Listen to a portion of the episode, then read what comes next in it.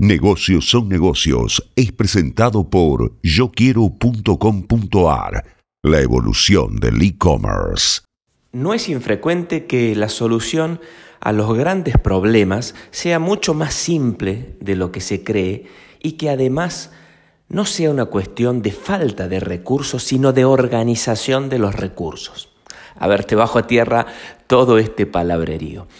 ¿Y si una persona necesitara en Argentina 150 pesos para comer por día saludablemente?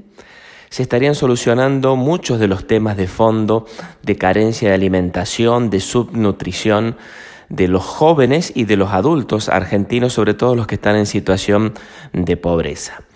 Esta tesis se va a convertir en realidad, le ha puesto el cuerpo el cordobés Matías Osman, que a sus 39 años decidió empezar en abril el proyecto Alimentum, que consiste en comer plantas básicamente, ha sacado las carnes, los huevos, eh, los alimentos superprocesados de su dieta, se ha puesto un límite entre 140 pesos por día.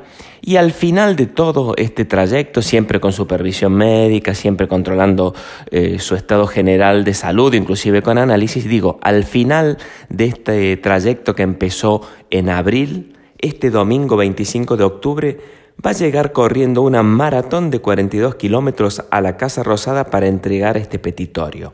Proyecto Alimentum trae esta tesis. No hace falta gastar mucho dinero, no es una cuestión de dinero solucionar los problemas de alimentación, es una cuestión de organizar los recursos y este cordobés Matías Osman le puso el cuerpo en este proyecto Alimentum que es realmente muy interesante, sobre todo porque ha tenido una muy buena supervisión médica y porque no es estrambótico, se alimenta con cosas que están eh, a dos cuadras de tu casa, no hay que salir a buscar eh, nada raro y lo ha hecho de una manera consistente en el tiempo. Mira si pudiéramos con 140 pesos por día por persona tener una buena alimentación. Hmm, algo me dice que a la industria de la alimentación no le gusta esto.